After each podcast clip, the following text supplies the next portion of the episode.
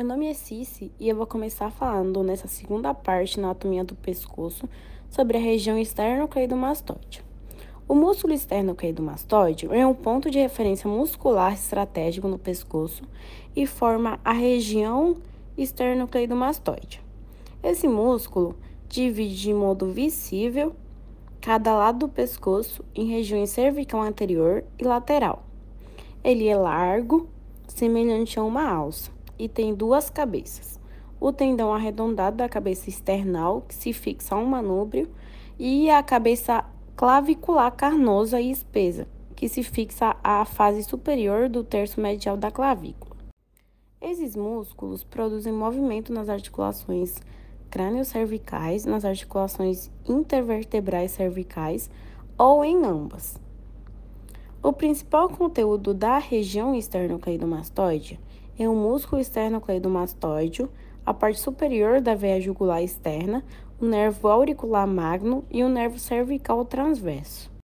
O músculo esternocleidomastoide, em contração bilateral, ele antagonista à ação dos músculos extensores do pescoço. Flecha a parte inferior do pescoço e, ao mesmo tempo, produz extensão limitada na, na articulação atlanta-occipital e parte superior do pescoço, protraindo o mento enquanto mantém o nível da cabeça. Em ação unilateral, ele flete lateralmente o pescoço, gira a cabeça de modo a aproximar a orelha do ombro ipsilateral, enquanto eleva e gira o mento na direção contralateral. Esses músculos também atuam como músculos acessórios à respiração, auxiliando o movimento em alavanca de bomba da parede torácica. A região posterior do pescoço é delimitada pelas margens anteriores do trapézio e é a região chamada de cervical posterior. A região subhospital situa-se profundamente a parte superior dessa região, e o músculo trapézio é grande, triangular e plano, recobrindo toda a face posterolateral do pescoço e de parte do tórax. O músculo trapézio fixa-se no cíngulo do membro superior do crânio e na coluna vertebral e ajuda a sua suspensão. A região lateral é limitada anteriormente pela margem posterior do músculo esternocleidomastoide e posteriormente pela margem anterior do músculo trapézio. Já inferiormente, ela é limitada pelo terço médio da clavícula e entre os músculos do trapézio e do esternocleidomastoide. Tem um ápice com os músculos do esternocleidomastoide e o trapézio, e eles se encontram na linha nucal superior do occipital. Tem um teto que é formado pela lâmina superficial da face cervical e por um assoalho, formado por músculos cobertos pela lâmina pré-vertebral. Essa região lateral é formada por quatro músculos principais: o esplênio da cabeça, o levantador da escápula, o escaleno médio e o escaleno posterior. E essa região ela pode ser dividida em dois grandes trígonos, o occipital e o homoclavicular. As artérias da região cervical lateral incluem os ramos laterais do tronco tireoide cervical, a terceira parte da artéria subclávia, parte da artéria occipital e existe também o tronco tireoide cervical, um ramo da artéria subclávia, uma artéria supraescapular e o tronco cervico-dorsal. A artéria supraescapular segue em sentido inferolateral através do músculo escaleno posterior, atravessa a terceira parte da subclávia e os fascículos do plexo braquial e passa posteriormente à clavícula para suprir os músculos na face posterior da escápula. Já a artéria cervical transversa também se origina lateralmente e bifurca-se nos ramos superficial e profundo. E a artéria subclávia ela envia sangue para o membro superior e a terceira parte começa cerca de um dedo transverso acima da clavícula. Já a veia jugular externa começa perto do ângulo da mandíbula pela união da divisão posterior da veia retromandibular com a auricular posterior e ela cruza o músculo do platisma. A veia jugular desce até a parte inferior da região cervical lateral e termina na veia subclávia e drena a maior parte do couro cabeludo e a região lateral da face também. Já a veia subclávia, que é o principal canal venoso e que drena o membro superior, ela curva-se através da parte inferior na região cervical lateral. O nervo acessório, ou 11º par craniano, passa profundamente ao músculo esternocleidomastoide, suprindo-o antes de entrar na região cervical lateral. Ele segue o sentido póstero inferior sobre o músculo levantador da escápula. Já o plexo braquial aparece entre os escalenos anterior e médio, os ramos que se unem para formar os três troncos do plexo braquial e descem em sentido inferolateral através da região cervical lateral. Já o nervo supraescapular se origina no tronco superior do plexo braquial e segue em sentido lateral através da região cervical lateral para suprir os músculos supraespinhal, infraespinhal e na face posterior da escápula. Os ramos de C1 a C4 formam as raízes do plexo cervical, que consiste em uma série irregular de alças nervosas primárias.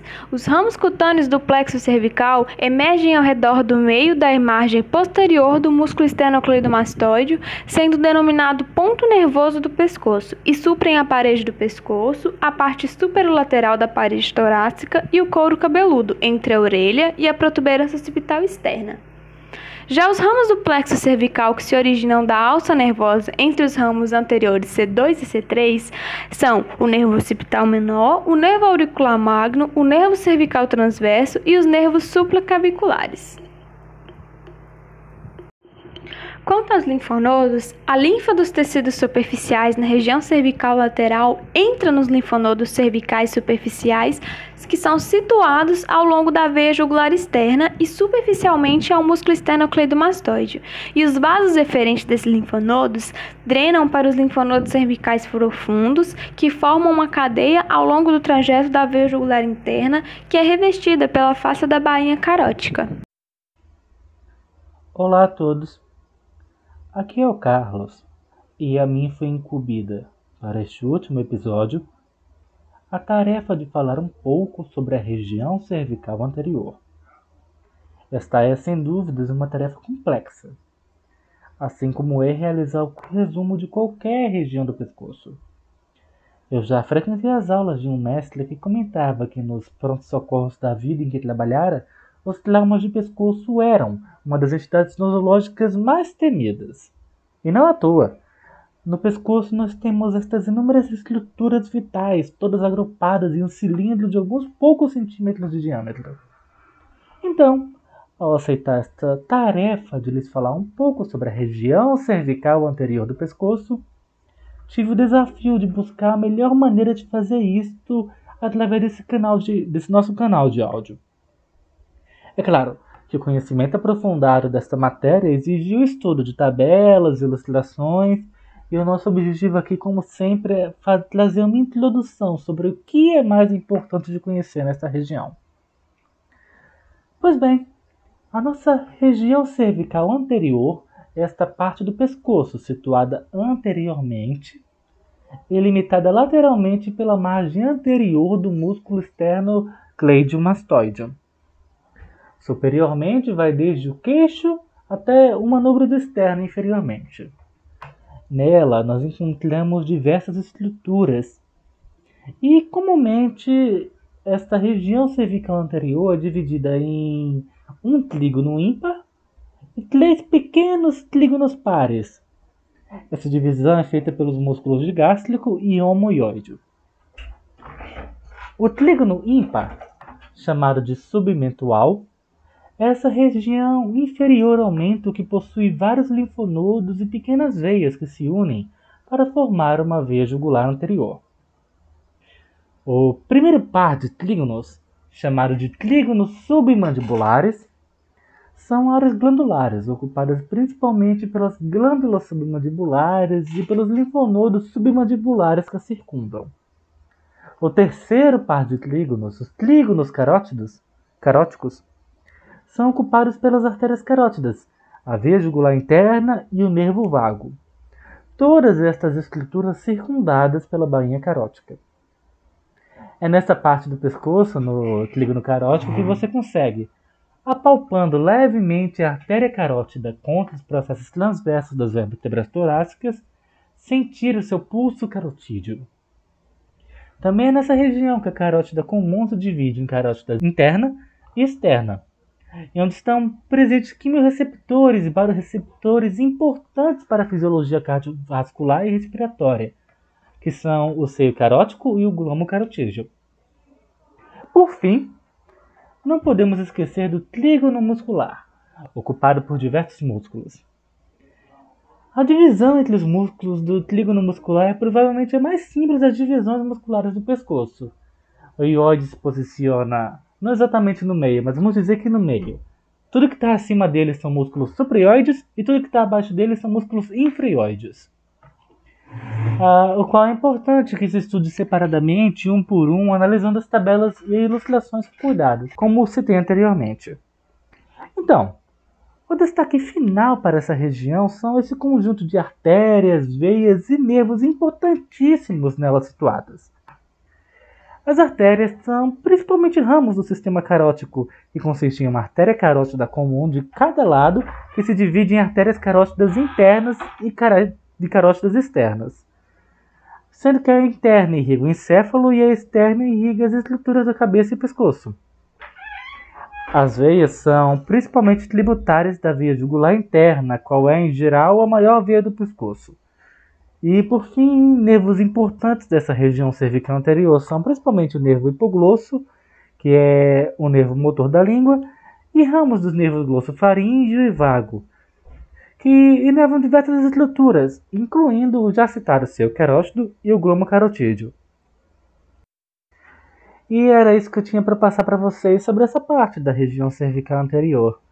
Ah, foi um ano intenso, Nessa temporada nós cobrimos muitas estruturas, estudamos bastante e como mensagem final gostaria de agradecer a todos os, os espectadores que nos acompanharam durante essa temporada. Nós temos, nós temos vocês no coração, guardados com muito carinho. E é isso, muito obrigado.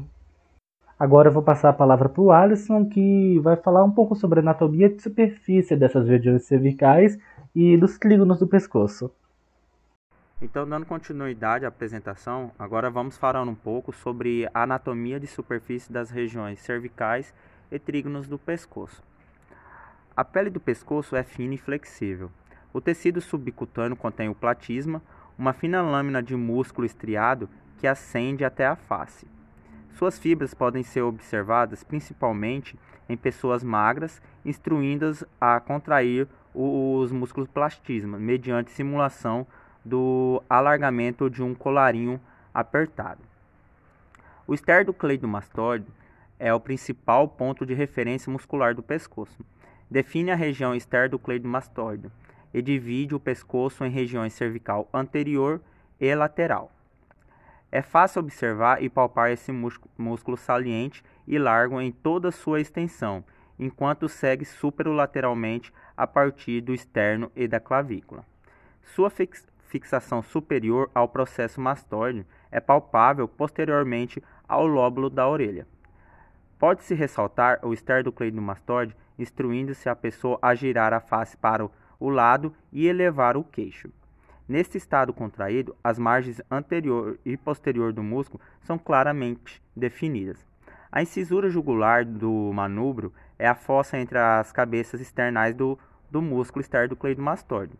O espaço supraesternal e o arco vernoso jugular estão localizados acima dessa incisura.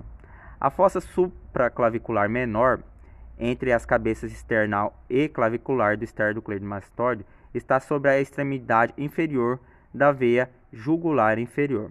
Pode-se penetrar aqui por uma agulha ou um catéter.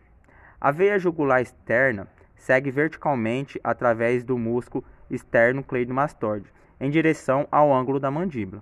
Pode ser proeminente, principalmente se distendida, instruindo-se a pessoa a inspirar profundamente e prender a respiração, expirando contra a resistência, chamada é manobra de Valsalva, ou por uma suave pressão da parte inferior da veia. Essas ações impedem o retorno venoso para o lado direito do coração. A veia jugular externa é menos evidente em crianças e mulheres de meia idade, porque seus tecidos subcutâneos tendem a ser mais espessos do que aqueles em homens. O nervo auricular magno acompanha a veia, aproximadamente um dedo posterior a ela. Profundamente, a metade superior do esternocleidomastoide está o plexo cervical. E profundamente a metade inferior do esternocleidomastoide estão a veia jugular interna, a carótida comum e o nervo vago na bainha carótica. O trapézio, que define a região cervical posterior, pode ser observado e palpado, instruindo a pessoa a escolher encolher os ombros contra a resistência. Superiormente, onde se fixa a protuberância occipital externa, o músculo situa sobre a região suboccipital. O ventre inferior do músculo homioideu pode ser visto e palpado com dificuldade quando segue superomedialmente através da parte inferior da região cervical lateral. Mais fácil de observar em pessoas magras. Frequentemente pode-se ver a contração do músculo homioideu durante a fala. Imediatamente abaixo do ventre inferior do homioide está a fossa supraclavicular maior, a depressão sobre o trígono homoclavicular. A terceira parte da artéria subclávia atravessa esse trígono antes de passar posteriormente à clavícula e através da primeira costela. A fossa subclavicular é clinicamente importante porque as punções arteriais subclávias podem ser palpadas nesse lugar na maioria das pessoas. O trajeto da artéria subclávia no pescoço é representado por uma linha curva que vai da articulação externo-clavicular até o ponto médio da clavícula.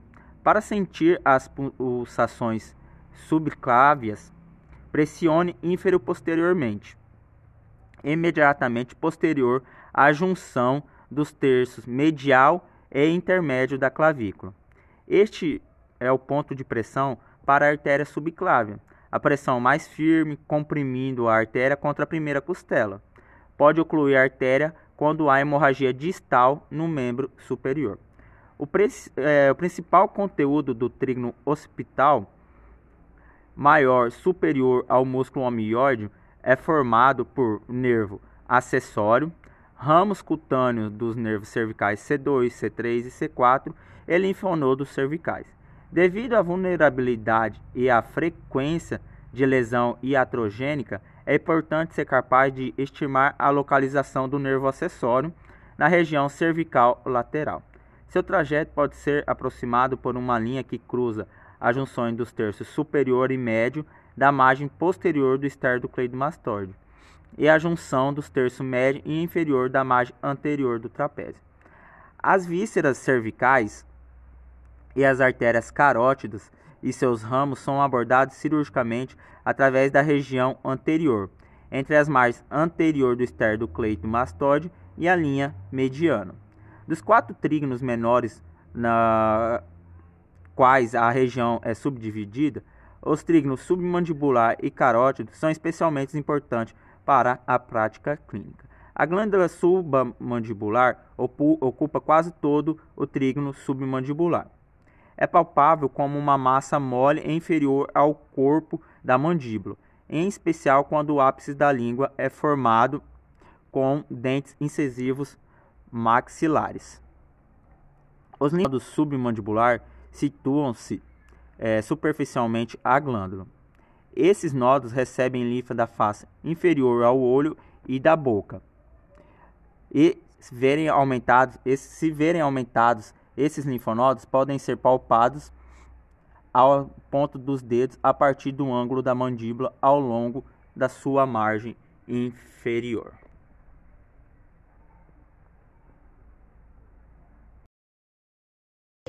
Então a gente vai continuar falando, só que agora de uma maneira mais prática sobre a anatomia do pescoço. Então vamos falar sobre a função da veia subclávia. Muitas vezes a subclávia direita ou esquerda é o ponto de entrada do sistema venoso para o acesso central, como um o catéter de Swan-Ganz. Os acessos centrais são instituídos para administrar líquidos parenterais, como a nutrição venosa, e medicamentos, e também para aferir a pressão venosa central. Em um acesso infraclavicular da veia subclávia, o profissional de saúde coloca o polegar de uma das suas mãos na parte média da clavícula e o dedo indicador na incisura jugular do manúbrio.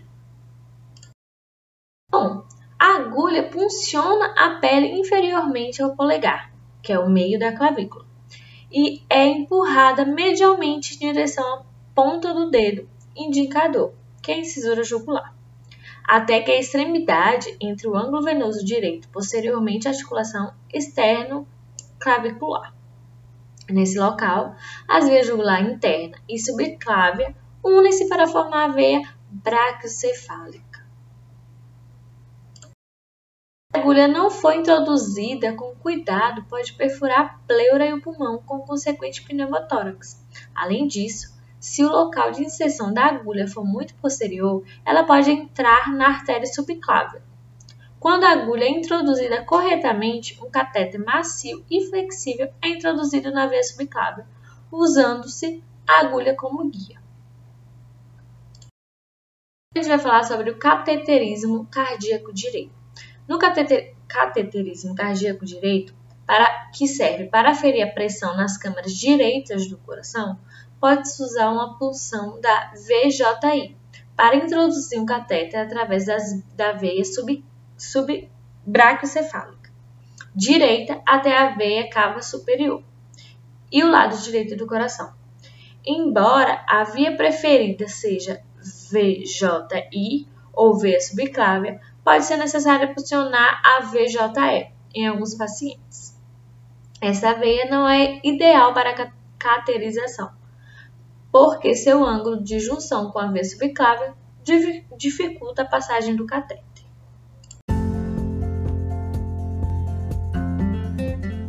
Bom, a LanaroCast termina aqui.